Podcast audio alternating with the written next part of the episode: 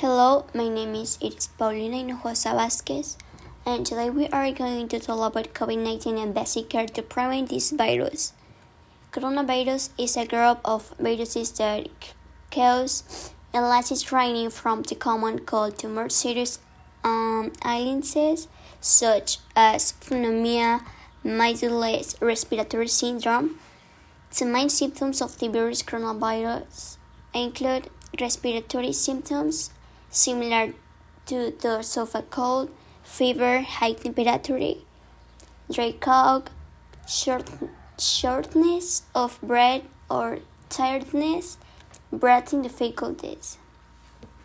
In more severe cases, the virus can, can cause pneumonia or severe acute respiratory syndrome, which is a severe form of pneumonia, kidney failure, and even death in other cases, some infect, infect people do not develop any symptoms, but they can still infect the rest of the populations. One, what I do almost all the time is that I stay at home to avoid getting infected. Everyone should do the same. Two, I hope that every soon we will we will all be vaccinated to avoid COVID. 3.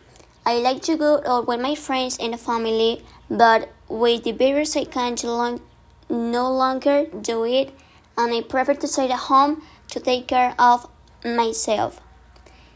4. COVID can be prevent, prevented if we all wear a mask and we take care of ourselves.